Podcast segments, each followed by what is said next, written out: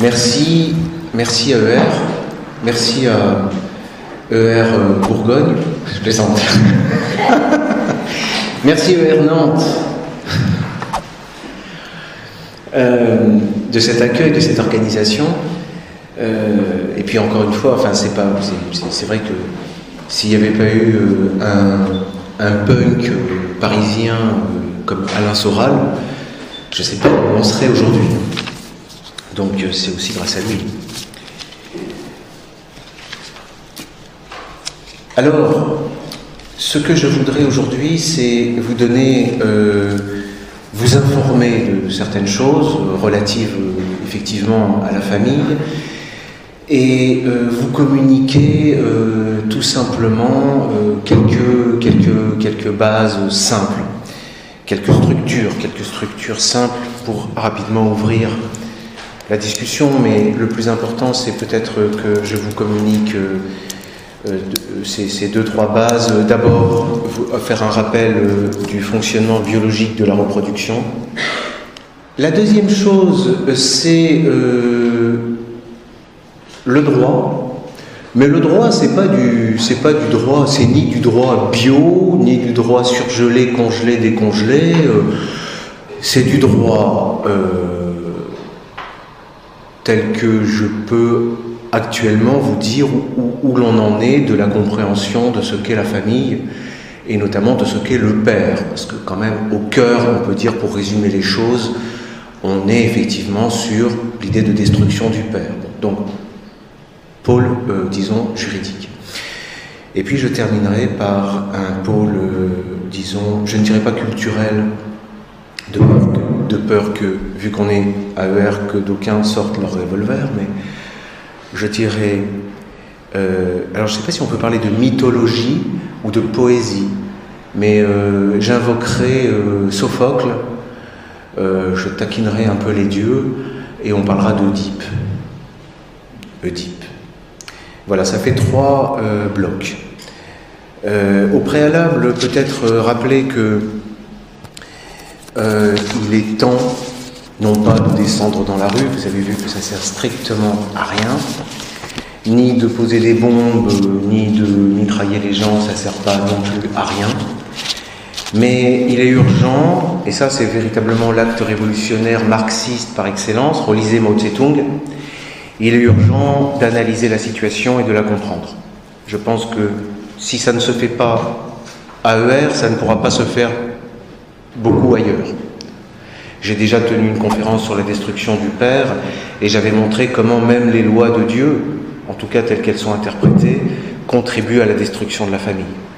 L'Église catholique est à l'avant-garde de la destruction de la famille. Je ne suis pas ici pour développer tout ça, peut-être pour les questions, on pourra y revenir. Mais le, la, destruction de la famille, euh, est, une, est une œuvre euh, en, grande partie euh, biblique euh, et chrétienne. Hein. C'est quelque chose qui est, qui est, connu. Tout, tout dépend du, de qu'est-ce qu'on entend par famille. Bon, c'est justement c'est le, deuxième chapitre.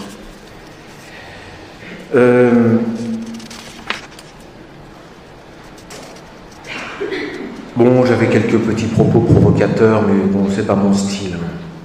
Non, la, manif pour tous a montré. Moi, ça m'a beaucoup aidé l'adoption du mariage homosexuel parce que ça, fait comme un, cas, un cas de figure qui permet de réfléchir et de comprendre des choses. Et je m'étais intéressé déjà au Pax. Et après le Pax, effectivement, on attendait le mariage pour tous. Et pendant les manifs et pendant la législation sur le mariage pour tous, moi j'étais un peu, euh, j'étais complètement en observation, j'étais un peu béat devant toutes ces foules, et ça m'a beaucoup aidé à comprendre. Enfin, à comprendre certaines choses, ça m'a fait avancer quand même, et l'adoption de la loi surtout. Et maintenant, on en est à la PMA et la GPA, mais c'est pas terminé, hein, ça va continuer. Juste tout ce que je voulais dire, c'est qu'il faut pas non plus flipper outre mesure, hein, c'est pas la peine. Euh, nous vivons une époque qui est un grand privilège pour nous, parce qu'il faut bien convenir que euh, le chaos, le chaos social, le chaos dans l'organisation de la vie humaine a atteint des proportions qui sont quand même inédites. Et il ne faut pas le prendre avec des espoirs en se disant Ah là là, j'aurais préféré vivre dans les années 30. Ça ne sert à rien. non, il faut se dire quelle chance pour moi d'être ici et maintenant avec euh, ce rôle extraordinaire d'avoir à, réfléchir sur ça, quoi, et à agir. C'est comme ça qu'il faut le prendre. Parce que j'ai fait rapidement la liste des, des, choses qui ne vont pas, mais ça n'a pas commencé avec le mariage pour tous. Hein. Certes, c'est un cap, mais du même type de cap, vous en avez eu d'autres. Hein. Vous avez eu le nom de famille, vous avez eu les droits du conjoint survivant, qui n'a pas mobilisé les foules, les gens ne sont pas descendus dans la rue. Mais le fait de donner au conjoint survivant des droits dans la succession du mort, du point de vue de la famille, c'est une hérésie absolue. Et des professeurs d'université, juristes, réactionnaires, avaient à l'époque fait des listes, des, espèces de pétitions pour dire stop, euh, plus jamais ça, mais ça ne rime strictement à rien. Euh, l'autorité parentale, c'est 1970. C'est-à-dire que l'autorité paternelle devient l'autorité parentale, partagée entre l'homme et la femme, entre le père et la mère.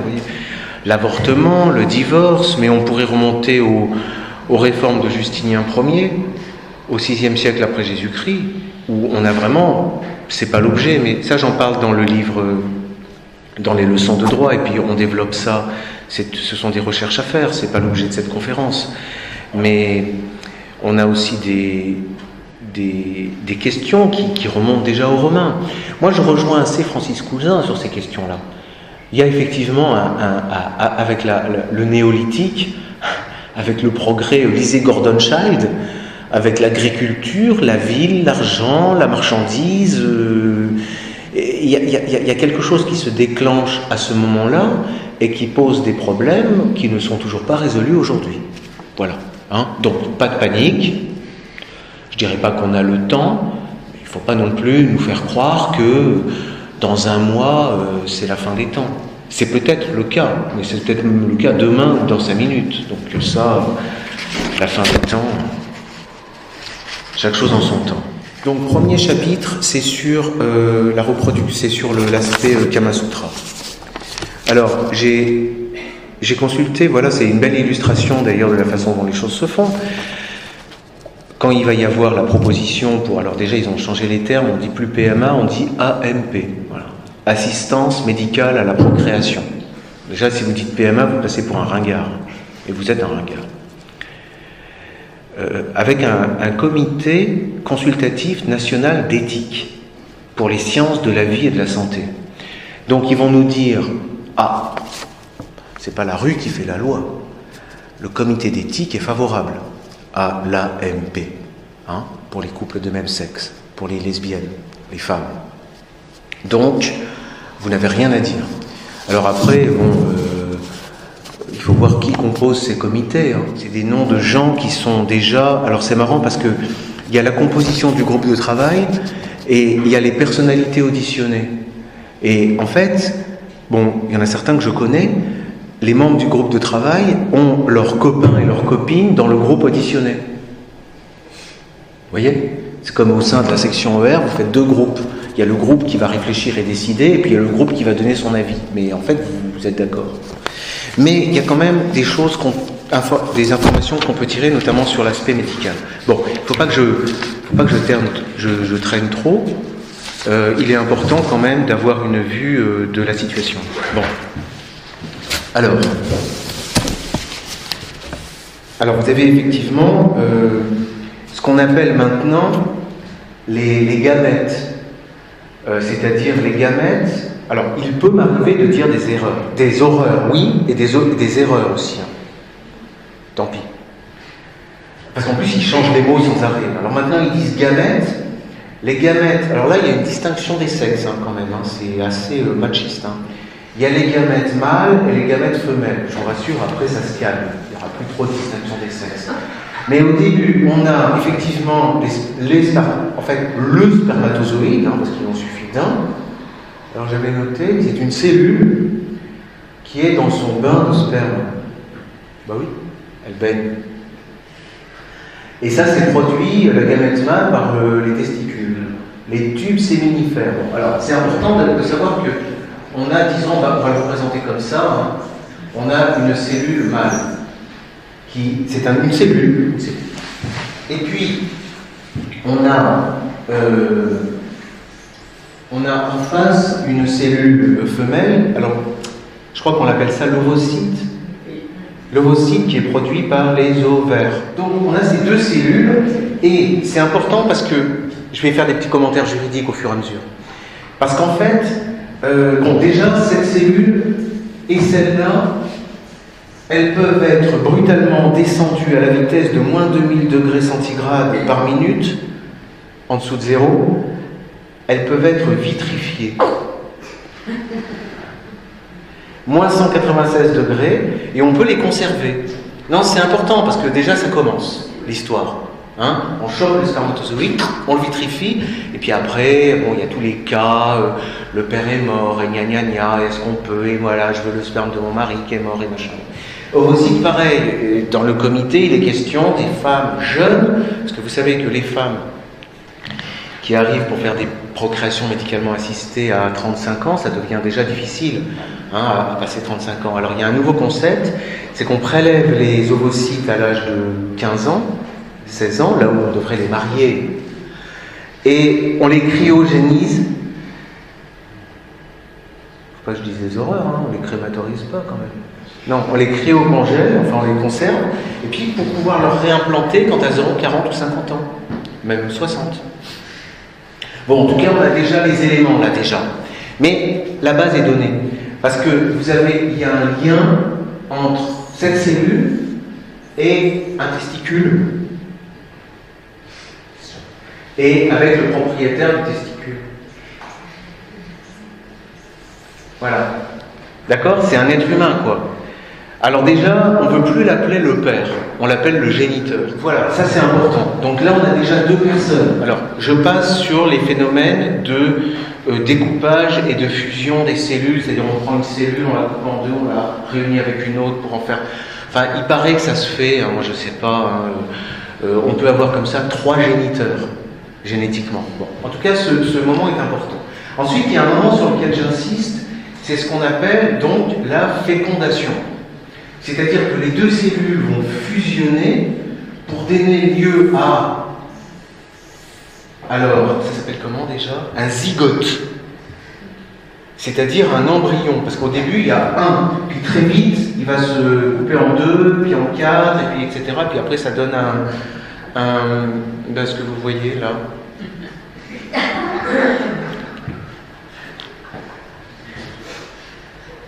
Pas terrible. Hein donc c'est ce qu'on appelle la fécondation. Alors, dans les histoires de, PMA, GPA, tout ça, cette fécondation, elle peut avoir lieu de multiples façons. Hein. je passe sur la façon traditionnelle pour ne pas heurter la pudeur. De nos jours, on est plutôt dans la relation, et j'ai appris ça, il y a des mariés qui, mais c'est très bien, no sexe. On est un couple, mais on est un couple no sexe. On fait ça médicalement. Monsieur de son côté, madame de son côté, par l'intermédiaire du médecin. Alors fécondation, donc il peut y avoir insémination, euh, fusion des cellules. Alors soit ça se fait, c'est-à-dire que l'ovocyte il est toujours dans l'utérus, soit il est sorti de l'utérus, c'est ça, hein, du ventre, et alors il est réimplanté ensuite, parce qu'il y a encore une phase, c'est le ventre. Il faut passer par le ventre de la femme. Encore. Pour combien de temps, je ne sais pas. Actuellement, il faut passer par un ventre. Et puis après, on a la couveuse éventuellement. Enfin, vous voyez comment il faut analyser le processus de manière précise pour pouvoir savoir de quoi il s'agit. Il faut être précis. Alors, déjà, on peut avoir une euh, donneuse de d'ovocytes, alors on parle de donneur, par exemple, vous pouvez avoir un donneur de sperme, bon là il y a toujours un donneur de sperme, mais vous pouvez avoir une donneuse de d'ovocytes qui n'est pas la même que celle qui prête son ventre, ou qui le loue. Alors c'est le problème là de la mère porteuse. Attention, la mère porteuse peut être aussi la génitrice. Parce que ces concepts vont se compliquer après. Alors, je passe sur la possibilité de euh, la couveuse, parce qu'on peut avoir une couveuse, et on a donc euh, l'accouchement. L'accouchement.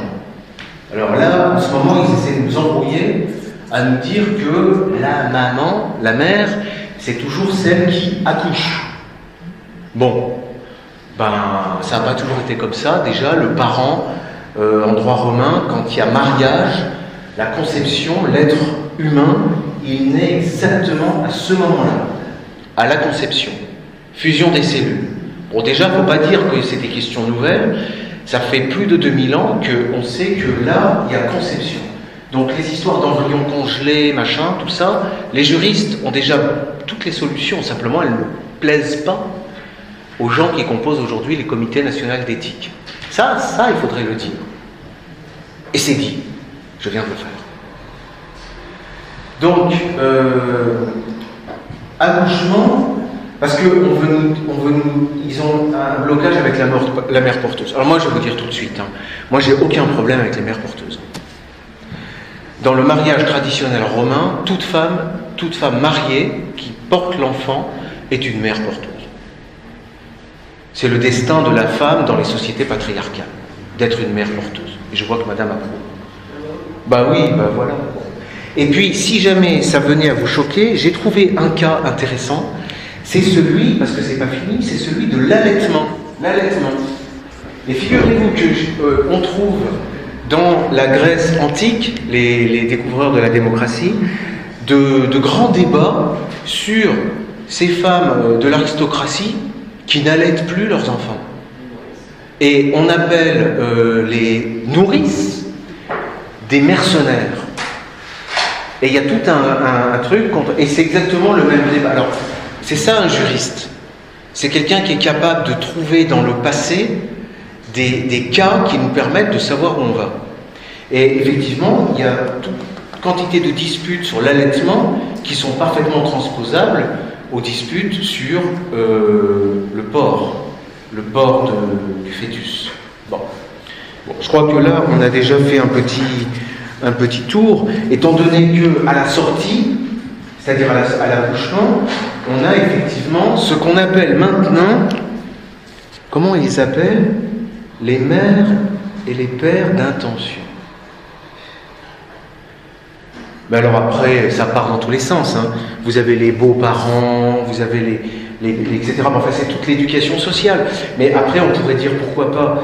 Parce que les gens disent nos enfants, les enfants appartiennent aux parents. Il n'y a rien de plus faux. Hein. Les enfants, ils peuvent déjà ils peuvent être placés dans des familles d'accueil, enlevés de leur famille, ils peuvent être abandonnés. Il y a 40 000 cas possibles. Euh, ils peuvent finir, ils vont à l'école, ils peuvent aller dans des foyers, ils peuvent finir en prison, dans des hôpitaux psychiatriques. Donc il faut aussi arrêter avec ces. C'est plus compliqué qu'on le pense. Hein. C'est pas toujours forcément un papa, une maman. Et après, disons, les phénomènes de l'éducation. Et puis de la représentation du père, etc. Mais bon, là, on a quand même une chaîne. Je vous ai dit que je ne vous donnais ici que les bases.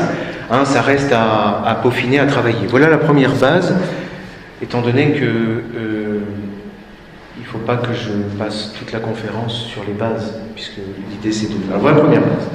La deuxième base, c'est euh, la vision euh, juridique des choses je vais, laisser ça.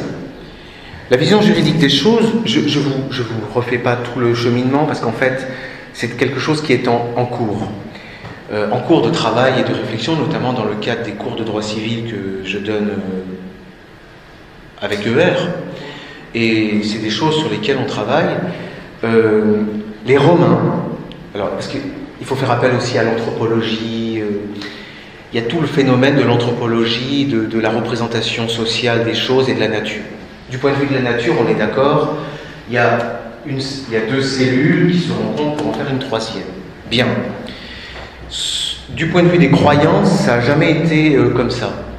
Euh, dans les sociétés euh, les plus traditionnelles qu'on voit partout sur la planète, en général, il y a une concurrence entre, disons, entre le, entre le sperme et le lait maternel, ou entre le sperme et, et, le lait, oui, euh, ou d'autres substances féminines, euh, ou bien entre le sang et le lait. Vous voyez, par exemple, j'ai trouvé dans des choses sur les, les, enfin c'est pas de la pure anthropologie, mais c'était sur les peuples des comment ils s'appellent les Albanais, les, les, hauts plateaux albanais, parce qu'eux ils sont bien coriaces sur le côté patriarcal. Et il y a tout un truc sur, le, il y a le sang et il y a le lait. Et d'ailleurs dans la Bible aussi, il y a le sang et le lait qu'il ne faut pas mélanger. Donc le sang c'est le père et le lait c'est la mère. Et euh, par exemple, en anthropologie, on trouve des croyances selon lesquelles l'enfant est fait avec le sperme du père. Et s'il n'y a pas assez de sperme, il faut vérifier, c'est chez Godelier, je ne sais pas si c'est bu par la mère pendant la grossesse ou intégré par la mère par le biais du ventre pendant la grossesse, mais s'il n'y a pas assez de sperme, l'enfant devient malheureusement une fille.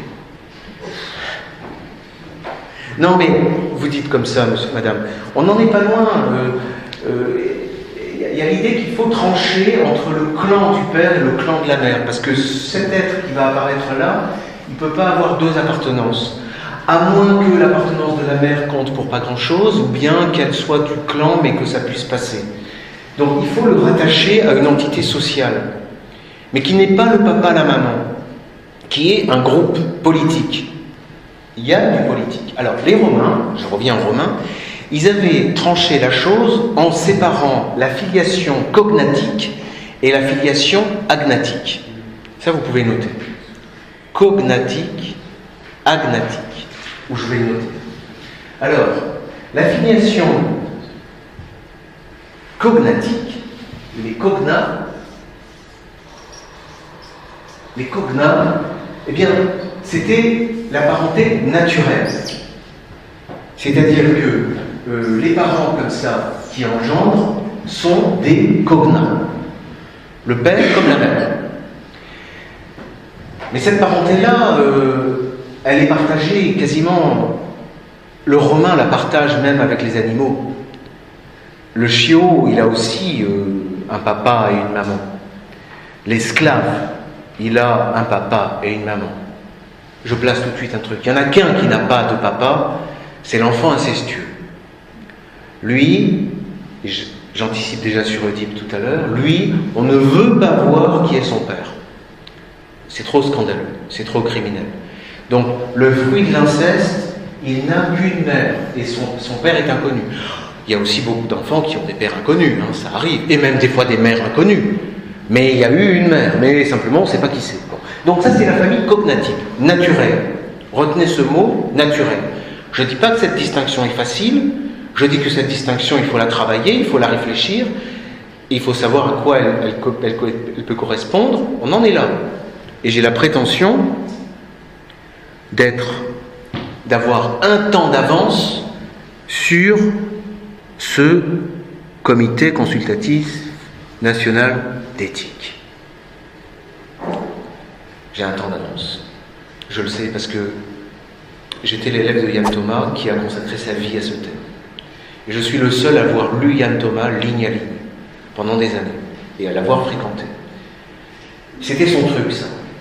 La famille, quand un Romain parle de famille, il ne parle pas du mâle et de la femelle, il ne parle pas du père et de la mère de l'esclave. Quand un Romain parle de la famille, il parle du Père. Et quand il parle du Père, il ne parle pas du Papa.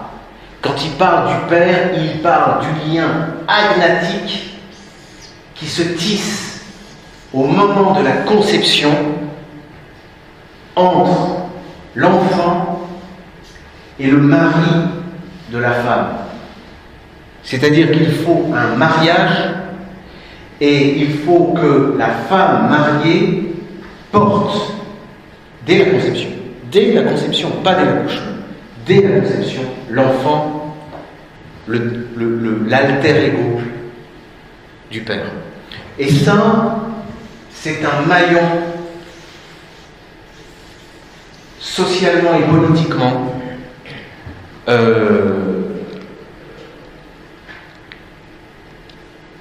qui peut faire des ravages. Parce que c'est entièrement politique entièrement. Et c'est ce maillon-là que le Code civil français a détruit. C'est pas la peine de pleurer, de dire oui, sauvons le mariage. C'est fini. C'est fini. Ce lien-là, il est mort. Il n'y a plus en France et en Europe que des, chiens et des chiennes, si j'osais dire. Si j'ose dire. Nous sommes réduits à la nature. Un papa, une maman. Donc il ne faut pas. Euh, euh, ça ne sert à rien de, continuer à rêver. Ce. Et, ce qui est intéressant, c'est que ce lien n'est pas difficile à construire, n'est pas difficile à défendre. Vous avez tous les jours des pères qui sont coupés de l'éducation de leurs enfants. Donc ce lien, il, est combattu tous les jours par des gendarmes, par des huissiers, par des avocats, par des juges, euh, par l'armée s'il le faut. Donc quand je vous dis que c'est politique, euh, c'est parce que euh, je, le dis en toute conscience. Et ce lien n'est pas détruit non plus dans toutes les populations, ni chez toutes les nations. Mais la France fait l'objet d'un génocide juridique. Parce qu'une fois que vous avez ce lien, vous pouvez sur ces questions lire des gens comme Emmanuel Todd. Ça apporte de l'eau au moulin. Une fois que vous avez ce lien, je parle plus du lien un papa, une maman, hein. je, parle, je parle du lien pater-filius, qu'on appelle véritablement la filiation. Et je passe, je fais une parenthèse au passage, c'est ce lien-là, et non pas l'autre, qui peut donner lieu à adoption. En droit romain, l'adoption n'est pas du tout le fait d'une pauvre femme qui veut avoir un enfant ou qui veut adopter l'enfant de la mère porteuse ou d'un pauvre type qui veut... Non L'adoption est le fait d'un chef de clan qui fait rentrer sous sa puissance un homme ou une femme. Mais ça ne peut pas être le fait d'une femme. Parce que les femmes ne sont pas chefs de clan. C'est comme ça. Donc vous avez comme ça des structures qui se mettent en place avec des relations qu'on appelle directes et collatérales, qui impliquent tout un système d'organisation. Et je viens de vous représenter le schéma type euh, qui intéresse les anthropologues, c'est-à-dire comment les sociétés primitives établissent des relations partant de, bah, partant de l'ego avec son frère, avec son père, avec son fils, avec ses fils et ses, enfants, avec son neveu, sa nièce, hein. euh, de même que ça peut être, euh, euh, si c'est une femme, non, ce sera pas une femme dans l'hypothèse, mais bon, bref, vous m'avez compris, des relations collatérales, hein, parce qu'à chaque fois il faut distinguer les sexes, hein. c'est de père à fils, de mère à fils, de père à fille et de mère à fille. Déjà, rien que pour la, distinction, la relation parent-enfant, vous avez quatre types de relations. Et socialement, elles ne donnent jamais les mêmes choses. Vous avez des sociétés, par exemple, où la fille va du côté du clan de la mère et où le, fils va du côté du clan du père. Ça existe. Et parfois, c'est le contraire. il y a toujours une organisation de ce type. Les anthropologues s'intéressent de savoir, par exemple, quel nom porte le frère au regard du cousin, par exemple. Vous voyez? En fonction de savoir si le cousin est un cousin paternel ou maternel, etc. Donc, voilà. Donc ça, c'est l'aspect juridique des choses. Et je termine par, maintenant que vous avez ça, c'est une clé. Hein. Je vous ai dit, je vous donnerai deux bases. Déjà, il y a deux bases. il y a une troisième base. Je vais, terminer par le mythe de Deep. Euh, donc, je, bon, connaissez, euh, je pense que vous ne le connaissez pas, euh, je, pars de l'idée que vous ne le connaissez pas.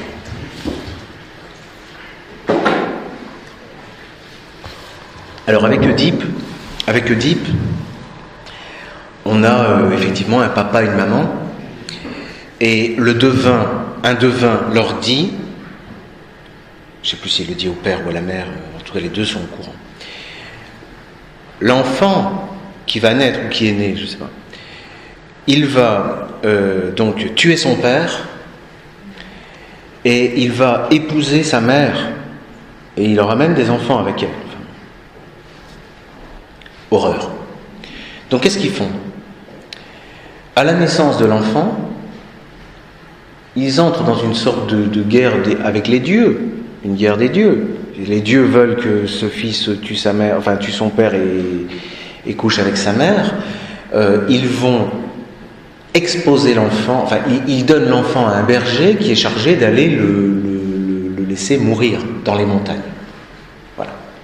Donc je ne vais pas vous faire une pièce de théâtre, mais je vais vous raconter les événements. Après, à vous de réorchestrer dans votre tête comment ça se passe. Ce qui se passe, c'est que ce berger, il est pris d'une sorte de pitié, il le donne, peut-être le ventile d'ailleurs, à un autre berger qui lui part dans un autre royaume. Et là, il apporte à un autre couple, qui est également un papa et une maman, mais qui eux n'ont pas d'enfants et en voudraient bien. Donc la mère du nouveau royaume, elle prend l'enfant et il est élevé comme leur enfant.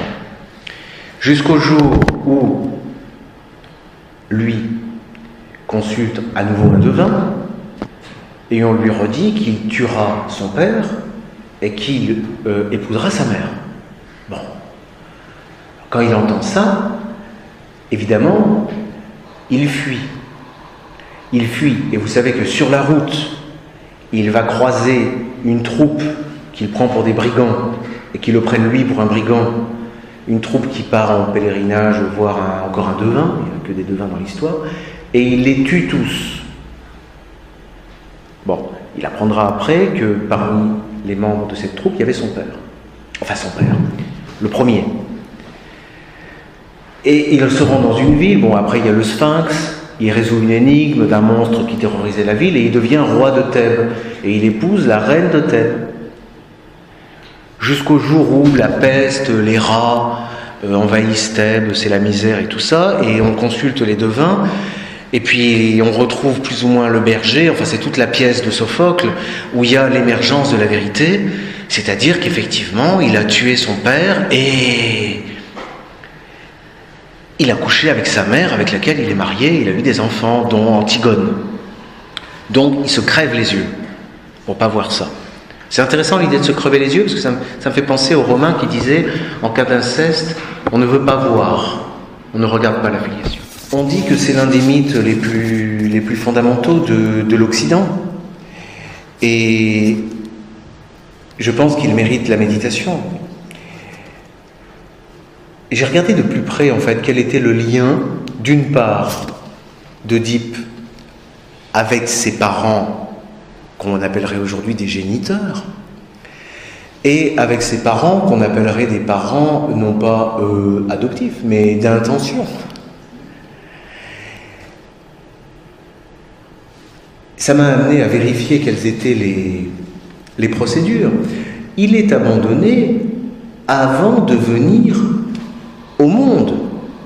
Parce qu'un enfant qui naît, qui sort du ventre d'une femme, ce n'est pas encore réellement socialement un être humain. Ça peut être un monstre, ça peut être un hermaphrodite, ça peut être un, truc envoyé des dieux, ça peut être tout simplement un truc qui tombe, j'allais dire qui se casse la gueule. On va lui casser la gueule, c'est-à-dire qu'on le prend et puis il faut une cérémonie. Une cérémonie qui, d'après les recherches des, euh, historiens, passe par la l'amphidromie. L'amphidromie qui aurait lieu le cinquième, septième ou dixième jour.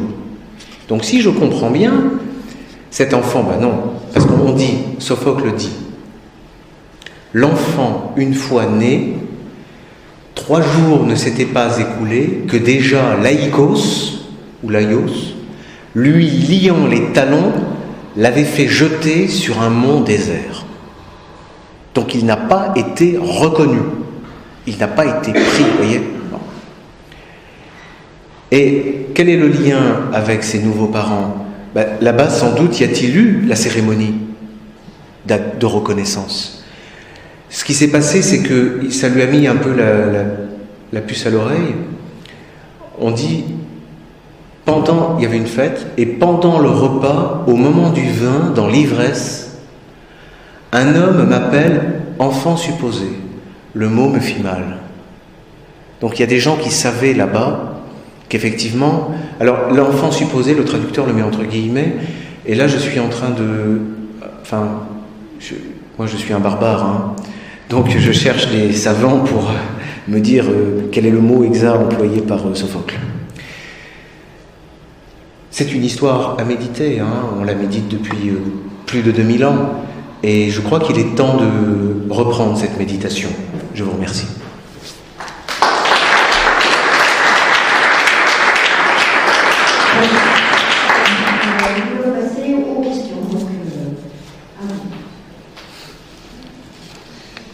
Moi, je prends ces questions comme des questions ouvertes. Hein. Je ne suis pas. Euh, euh, je, ne parle pas ex cathedra. Hein.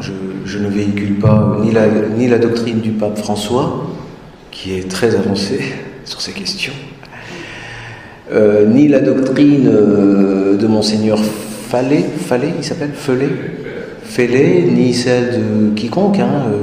Je ne suis pas non plus rabbin. Euh, j'aurais bien aimé, ça aurait été cool. Je ne suis pas non plus euh, imam euh, ou moufti, je suis juriste français et, j'appelle les juristes français à se mettre au travail sérieusement et d'arrêter de, de, jouer. Il faut qu'ils se remettent au travail. Mais pour que les juristes se remettent au travail, encore faudrait-il qu'on ne les obnubile pas avec des copies à corriger, avec des, perspectives de carrière universitaire. Voilà, il y a un grand déficit de la pensée en France, c'est terrible. Donc, euh, j'en profite pour euh, rappeler que ce, genre de questions-là, euh, quelle famille nous prépare-t-on? Je, je, pense que une institution comme Égalité-Réconciliation peut être un cadre pour y réfléchir, ça certainement. Est-ce que l'humanité va continuer à créer? Oui, elle crée. Bon, ceci étant, quand on fait un peu d'histoire, on voit qu'elle n'est pas d'une très très grande inventivité non plus. Hein. Beaucoup de choses ont été essayées, testées, expérimentées euh, depuis longtemps. Ce que ça m'évoquait tout de suite, votre question, c'était justement la, mort et la disparition du clan euh, que l'on prédit depuis 2000 ans. Mais je constate qu'il y a toujours des clans. Par contre, il y a des populations qui perdent toute leur structure politique et toute leur vie culturelle et intellectuelle. Quand une population cesse d'exister politiquement, elle cesse de vivre euh, du point de vue culturel. Elle perd sa langue, sa culture, elle perd tout. Et ce qui structure les grandes nations, ce sont toujours des, c'est toujours la famille. Et la famille, euh, j'entends bien, pas un papa et une maman. Hein. La famille, euh, c'est-à-dire quelque chose qui a rapport avec le principe du père. Donc, ces histoires de relations, machin, ça fait penser au truc 68 arts. Hein où il n'y a plus ni père, ni mère, ni rien, et puis euh, ni homme, ni femme, et puis euh, c'est la liberté. Euh, j'évoque ces questions parce que c'est un vieux fantasme, évidemment. C'est le fantasme d'un chaos originel où tout aurait été permis. Tout aurait été permis et possible. Une autre question? Alors, les catholiques sont souvent des gens très familles. Les, les, les, les fidèles, même, même, même les prêtres, même, même, même, les évêques ou les papes. Euh, tout le monde est très tradit, euh, papa, maman, famille, euh, tradition, château, aristocratie, je dis pas. Mais sur 2000 ans d'histoire, on observe une lutte constante de, disons, d'une certaine vision de l'évangile contre la famille. Mais le premier, c'est Jésus qui dit laisse, euh, laisse, abandonne, euh, il faut abandonner ton père, ta mère, tes frères, tes sœurs. Seul compte le, ciel, le salut. Et au ciel, il n'y a ni père, ni mère, ni frère, ni sœur, ni femme, ni homme, ni non. On est tous euh, enfants de Dieu. À partir du moment où vous êtes dans un monde où nous sommes tous enfants de Dieu, bon, bah, il n'y a plus de concurrence. Hein. Vous avez un père, le père, et vous êtes ses enfants. Et il n'est pas question de... Bon. Donc il y a un télescopage, il y a un rapport difficile, c'est toute la question du droit canonique, entre ce qu'on appelle le temporel et ce qu'on appelle le spirituel. Et je vous donne juste les chapitres.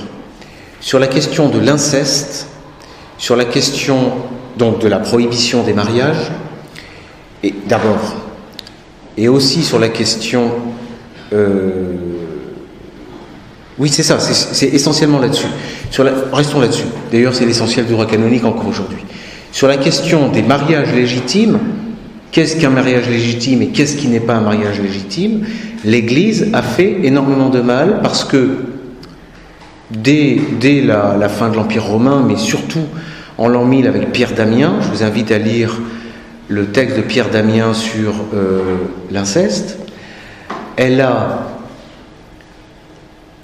mis une pagaille monstre dans le système politique familial, en faisant fi de euh, la différence entre le cousin germain et le cousin par alliance. C'est-à-dire, dans un système féodal notamment, vous vous mariez avec une cousine, mais qui n'est pas la cousine de votre clan qui porte votre nom, parce qu'il y aurait inceste pour les Occidentaux. Pas pour les musulmans, mais pour les Occidentaux, il y a inceste. Vous vous mariez avec une cousine qui est par exemple, pensez, monsieur, concentrez-vous sur votre cousine. Je l'ai fait, ça marche bien. Votre père, il avait une sœur. Cette sœur, elle a eu des filles. Cette fille qu'elle aurait eue, ça aurait pu être votre femme. Ou bien, votre père, il avait une sœur. Je l'ai dit déjà celle-là? Non, alors votre mère, elle avait un frère, qui est votre oncle maternel. Il avait une fille. Pensez à cette fille. Dans un système traditionnel, vous pouvez vous marier avec ces gens-là. On n'est pas du tout dans l'inceste. On n'est pas du tout dans l'inceste, on est dans les rapports politiques de clan à clan. Bon, eh bien, l'Église est arrivée avec ses gros sabots et elle a décidé que tout ça, c'était kiff-kiff, et qu'il y avait prohibition de l'inceste en plus, non pas seulement jusqu'au septième degré, mais jusqu'au quatorzième degré. C'est-à-dire que ça a été la grande révolution occidentale médiévale. Je vous invite à lire Jack Goody, qui, a fait, est un Anglais, qui a fait toute son œuvre là-dessus. C'est-à-dire c'est ça qui a fait que euh, les Occidentaux euh, alors il y avait des dispenses, il fallait payer l'Église pour avoir une dispense, mais c'est ça qui a fait que les Occidentaux sont sortis du cadre anthropologique traditionnel, ou sont encore en train d'en sortir. Donc c'est ça qui est, drôle quand je vois euh, euh, des manifs pour tous avec des, des catholiques, c'est que il faudrait déjà qu'ils arrivent à comprendre qu'ils ont un problème interne avec ça.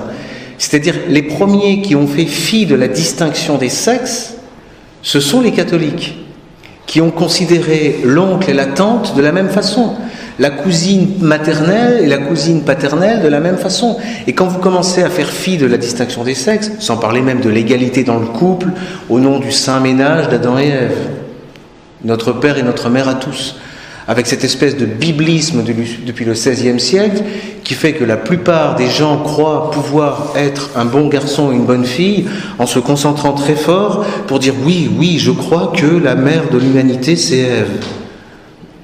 Mais en plus, réellement, quoi, comme j'ai ma maman, eh ben, c'était pareil. C'est la petite famille originelle. Réfléchissez cinq minutes sur la petite famille originelle. Adam et Ève, ils ont trois garçons. Comment ils ont fait après Déjà, on est mal barré du point de vue de l'inceste. Et ça se reproduit à tous les stades de la Bible. Si vous n'avez pas compris que la Bible était un texte spirituel, c'est que vous êtes un juif. Ça recommence avec Noé.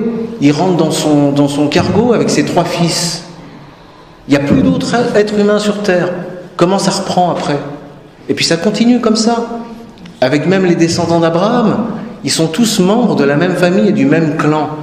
L'inceste, c'est la question. C'est pas pour rien que je vous ai parlé d'Oedipe. Il y a quelque chose d'aérien chez les Grecs.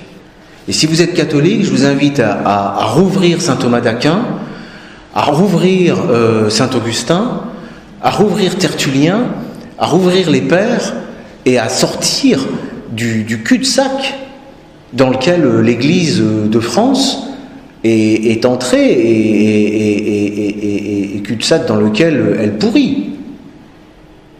Elle pourrit. Mais je suis content que vous soyez là parce que justement, moi je pense que cet exposé, je le fais aujourd'hui pour des fidèles, comme vous.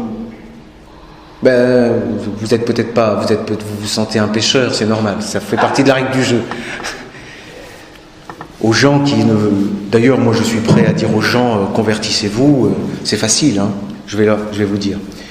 Vous allez vous confesser, Alors vous dites oui, mais je ne sais pas quoi dire. Bah si, bah vous arrivez, vous dites je suis désolé, j'ai honte, j'ai vraiment honte, je ne sais pas quoi dire. Et ça, le, curé va être enchanté, hein, enfin le prêtre. C'est déjà bien. Voilà, donc je ne suis pas contre l'Église non plus, mais puisqu'on est dans les réformes et les Vatican II et le grand n'importe quoi, aujourd'hui, c'est ça, c'est là que nous avons de la chance, nous, à l'époque où nous vivons. C'est que la législation part dans tous les sens, c'est n'importe quoi. Bientôt, mais on peut se marier avec son chien ou sa chienne. Il y a cette, vous riez, mais il y a cette revendication en Allemagne. Il y a des gens qui sont amoureux de leur chienne et ils veulent pouvoir se marier avec. Hein et si les gens ne sont pas contents, qu'ils veulent contrôler, vous pouvez voir, ils mangent ensemble et ils couchent ensemble. Vatican II, le pape François.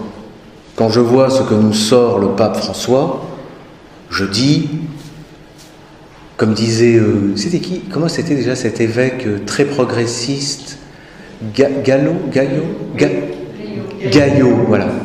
Moi, je ferais plutôt tendance Gaillot, avec des grands yeux ébahis. Nous avons libéré la parole. Allez-y, la parole est libre. Merci alors, sur la première question, euh, effectivement, il faut travailler le droit de la guerre, c'est ce que je fais par ailleurs aussi. Euh, je conseille, il faut relire euh, tout ce qui concerne la question de la guerre juste, notamment il faudrait relire de près saint Thomas d'Aquin sur ces questions. et puis également, j'ai découvert qu'on avait une traduction en français de l'ouvrage d'Albericus Gentilis, qui est un ouvrage qui est un auteur qui est beaucoup cité par Carl Schmitt, Alberic Gentilis, on peut lire aussi Vittoria, Suarez, euh, Grotius, mais vraiment il faut retourner au fondement.